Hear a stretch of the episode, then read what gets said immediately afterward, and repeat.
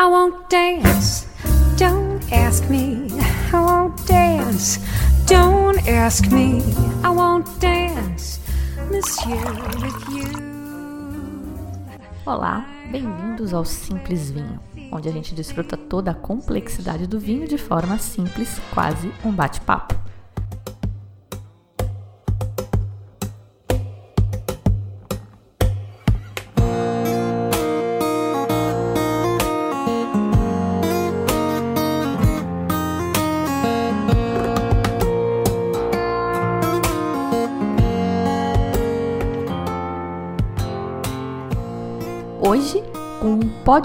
Perguntar, que é meio uma recapitulação de coisas que a gente já falou.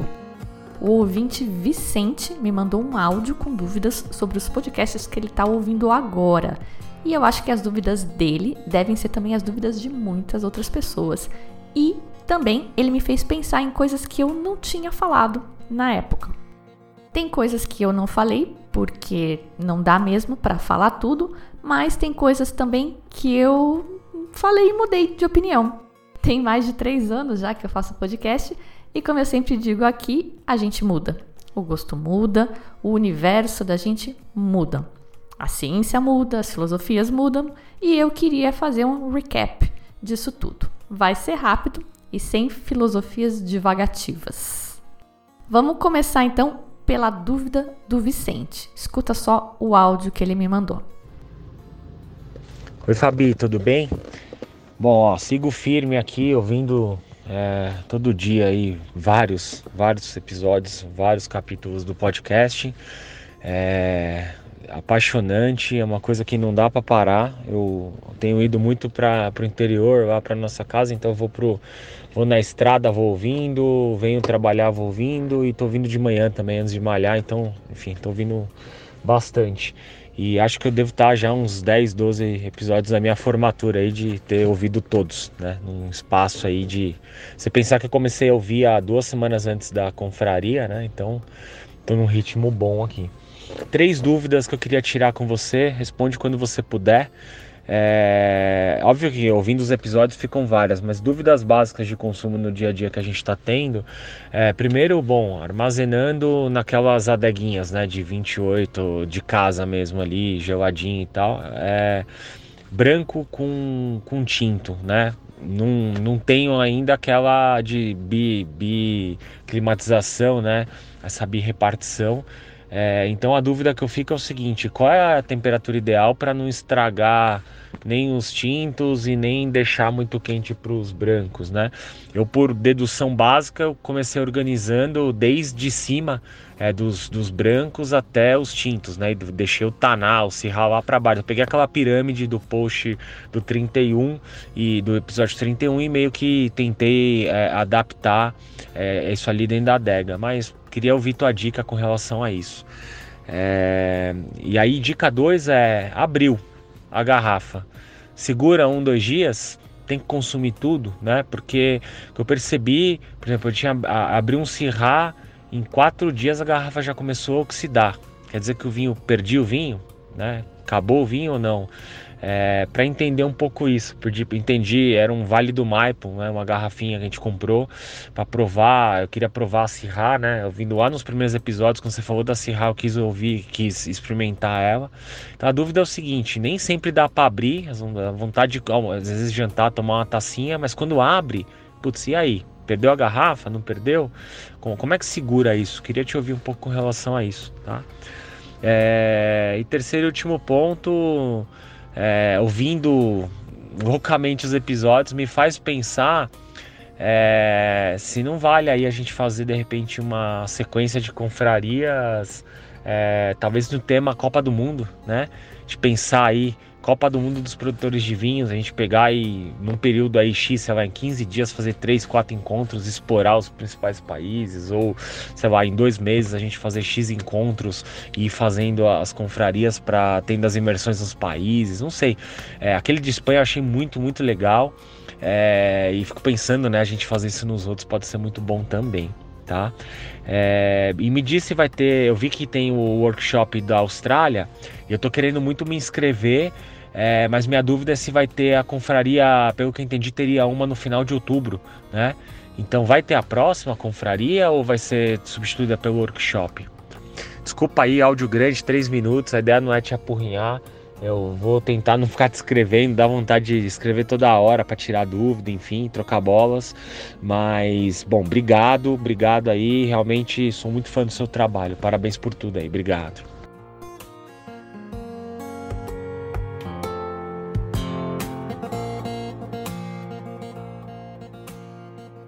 Muito bem, Vicente. Muito obrigada pelo seu feedback e por me mandar as dúvidas, me dar essa oportunidade de, de responder dúvidas no podcast e por ter te conhecido. O Vicente veio na última confraria que a gente fez na semana passada sobre a Espanha.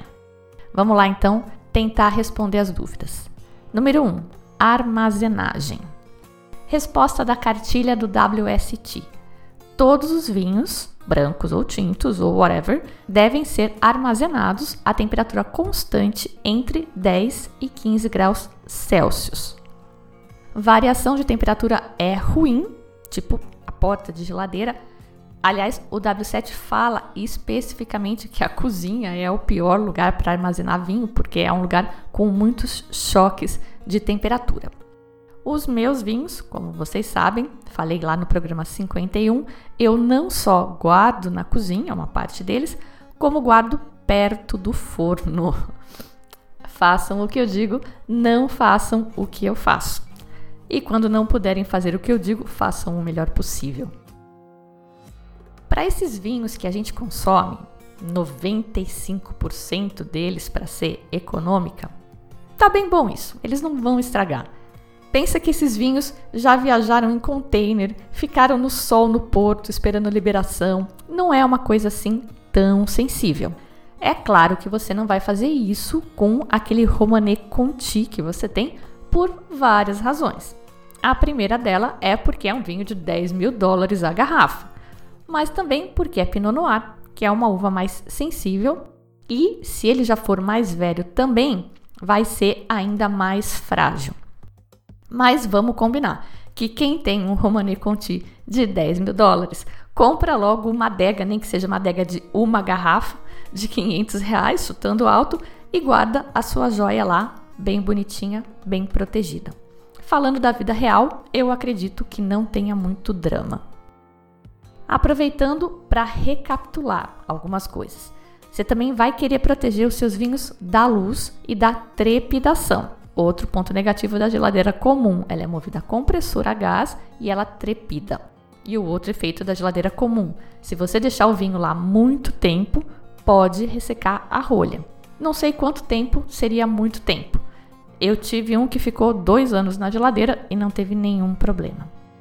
Uma dica do WST, e essa é para desmistificar. Lembra das lendas do vinho? Pois é, o WST diz lá no, no manualzinho dele que é para guardar as garrafas deitadas para que o vinho esteja sempre em contato com a rolha e assim a rolha não ressecar. Mito.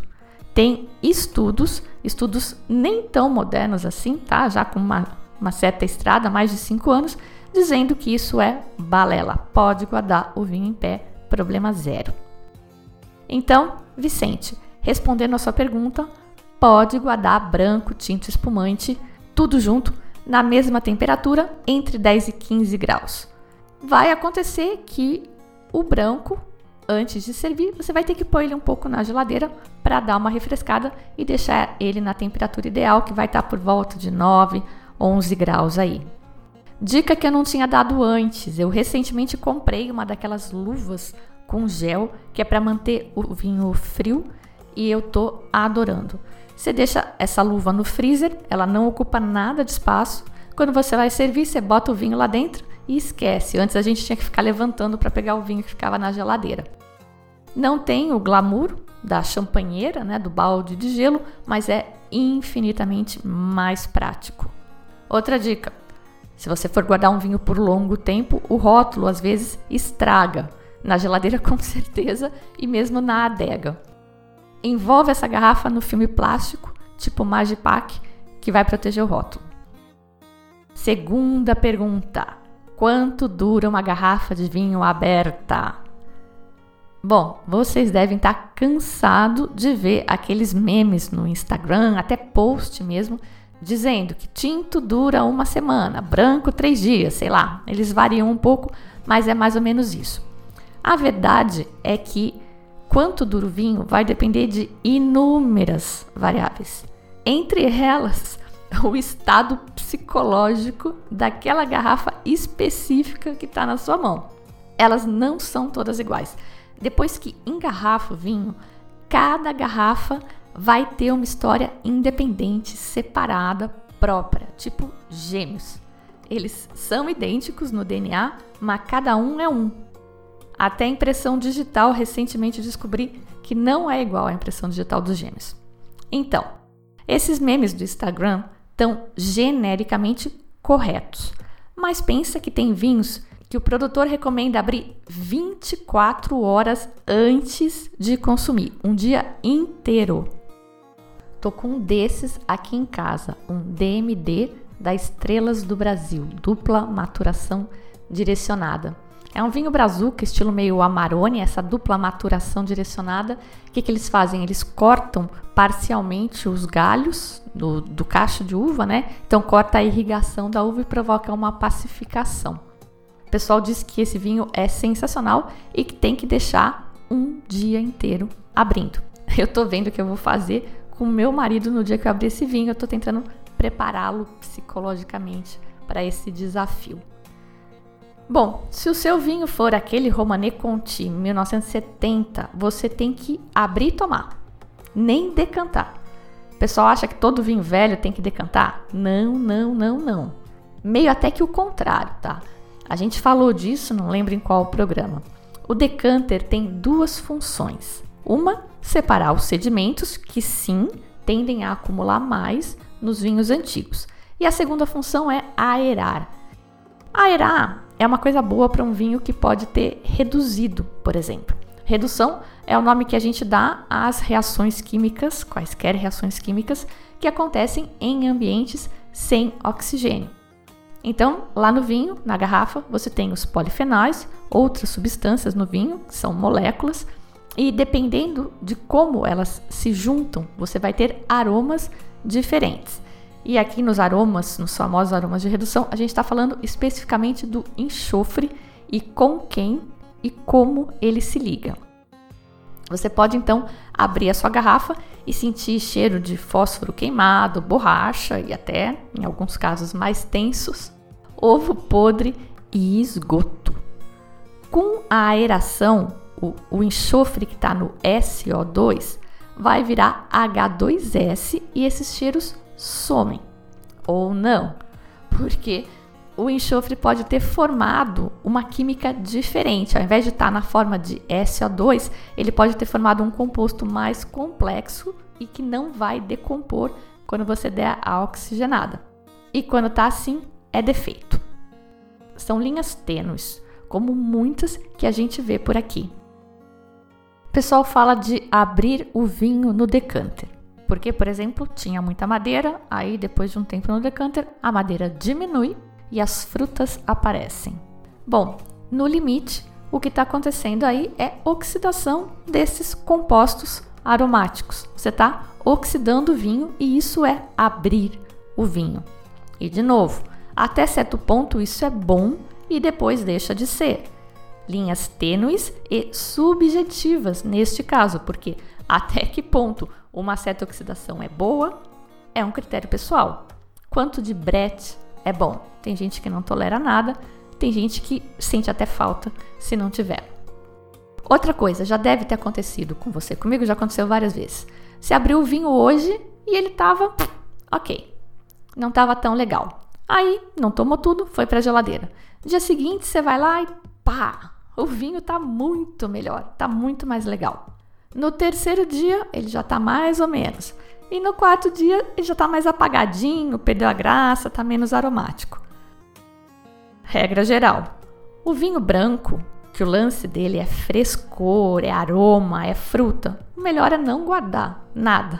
Abre e toma. O tinto já aguenta mais. Quanto mais parrudo e mais jovem ele for, mais ele aguenta. O Pinot Noir 1970, de novo, mexa nele o mínimo possível e nem ponha no decanter. Muito delicado, muito frágil. E não é que você não possa beber o vinho oxidado depois. Não vai te dar botulismo nem nada bizarro assim, a menos que cresça uma colônia de sei lá o que lá dentro. O lance é que depois do pico dele, do auge, depois que isso passa, passou, perdeu Playboy. O vinho pode ainda tá bom, tá bem aceitável, mas não é o auge e o auge é subjetivo. No vinho do Estrelas do Brasil, aparentemente, o auge vai acontecer em 24 horas. No Romane Conti 1970, provavelmente assim que você abrir, ele já vai estar no seu auge, se já não tiver passado, vai depender de como ele foi armazenado antes.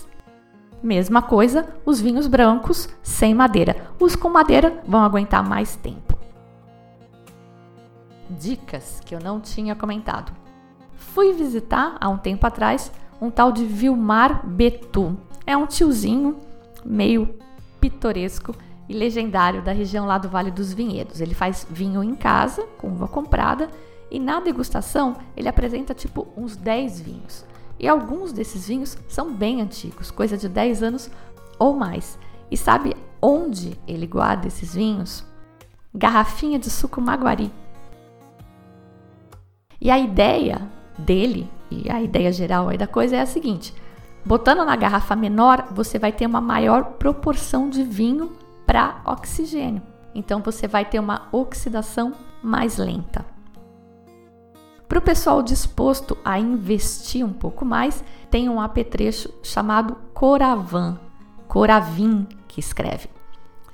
Ele tem tipo uma agulha que você enfia na garrafa pela rolha sem tirar a rolha e aí consegue servir doses de vinho. Esse apetrecho tem tipo um revólver em cima e ele injeta um gás inerte na garrafa, que é a mesma ideia por trás dessas máquinas Enomatic que tem nos bares de vinho. Ele é caro, mas para quem, por exemplo, está fazendo um daqueles master sommeliers, que é um cara que vai ter que se acostumar a reconhecer e diferenciar um Barolo do ano X de um Barolo do ano Y, ou um Borgonha Grand Cru Le Chevalier de um Borgonha Grand Cru Le Batard. Esse cara tem que todo dia ir lá e dar uma bicadinha no vinho, religiosamente, em vários vinhos, para esse negócio ir entrando no subconsciente dele. É o lance da osmose, que eu vivo falando aqui, cara. Osmose é tudo. Este cara, não que ele precise, mas vai ajudá-lo muito, vai ser uma ótima ferramenta para o estudo dele. Ele precisa investir num coravão. Conheço gente normal que tem. Alguns bares de vinho, aliás, ao invés de ter a máquina, tem o coravão, já vi também. Último ponto do Vicente. Tá meio que mais para uma sugestão, né? Confrarias temáticas por países. Ele, como eu disse, veio na da Espanha, que a gente teve a semana passada, e ele gostou bastante. Aliás, eu adorei também. Tô fazendo esse podcast ainda, tá ficando sensacional. Antes dessa da Espanha, a gente fez uma sobre a França, e teremos ainda mais algumas de França e Espanha com vinhos que eu trouxe na mala. É uma viagem muito, muito, muito legal mesmo. E a minha ideia é fazer mais viagens como essa. Então, quando eu comecei o projeto do podcast, o projeto do Simples Vinho, eu comecei falando de vinho, como é que era, né, as cores, como é feito, alguns detalhes de processo de produção, e a gente provou muitos vinhos sul-americanos, porque é o que tem mais aqui, mais fácil de achar e é mais barato. Mas agora a gente está começando a falar de geografia e sem esnobismo, sem querer ser chata é, me esforço bastante para não parecer snob aqui, né? Simples vinho.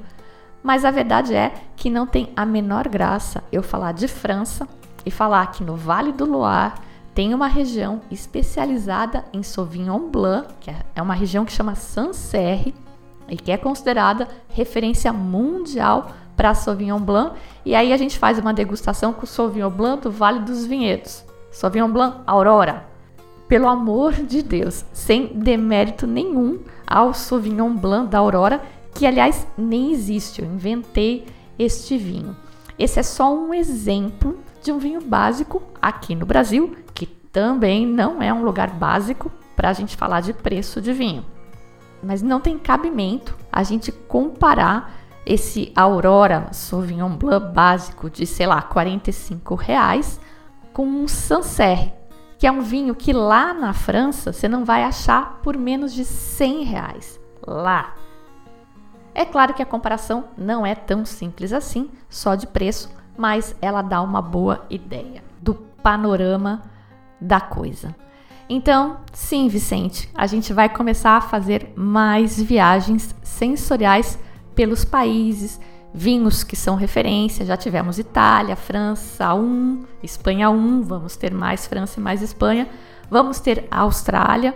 E eu quero começar a fazer essas viagens com vinhos que estejam disponíveis aqui no Brasil, para o pessoal poder comprar também. Nem todo mundo pode vir nas, nas confrarias, mas as importadoras têm acesso nacional aí em todo o território.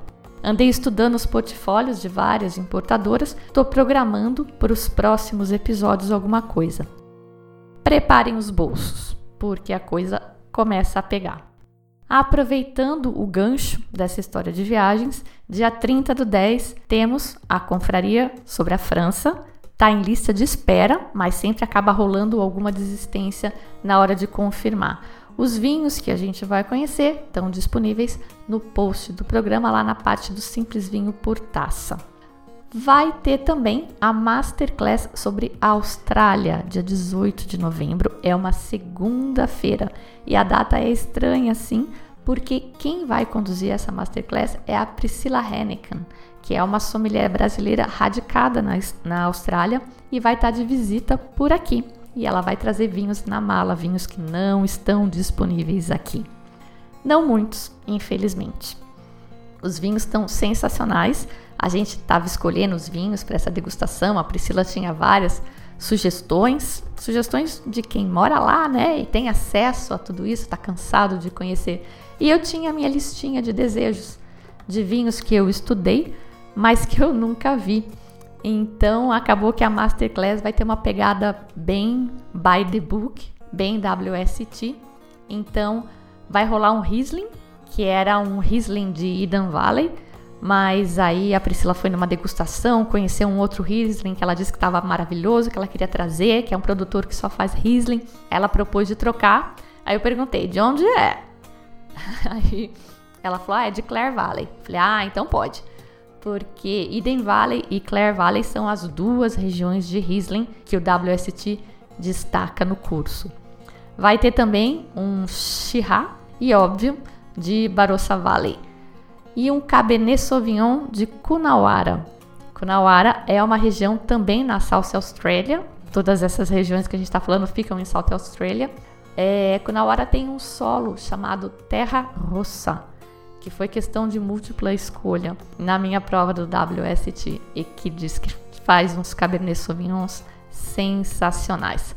Vou provar o meu também pela primeira vez na Masterclass e também um Rutherglen. Rutherglen é um moscatel fortificado e oxidado produzido em Rutherglen. Tem um capítulo inteiro do WST falando deste vinho, mas eu nunca vi mais gordo, então eu vou conhecer neste dia 18 de novembro. Essa masterclass tem ainda algumas vagas. Ela vai ser na Vila do Van do Itaim. Às 8 horas começa. Quem tiver interesse em participar, me escreve ou me liga. Bom, esse podcast acabou ficando mais comprido do que eu tinha planejado inicialmente, mas achei oportuno fazer este programa tirando as dúvidas do Vicente e também falando dos nossos próximos encontros. Tem várias pautas no Pode Perguntar ainda e estou preparando algumas coisas bem legais, algumas até que estou descobrindo recentemente. Se você tem dúvida, manda sua pergunta, que se eu souber, eu respondo, e se eu não souber, eu provavelmente conheço alguém que sabe, e aí eu aproveito e aprendo.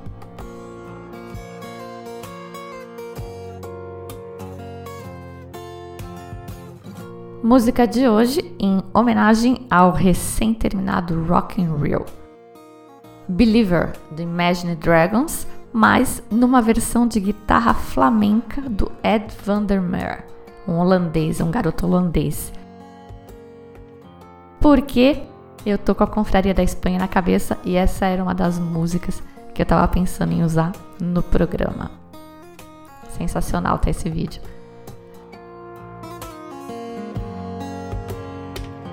É um cara e um violão só.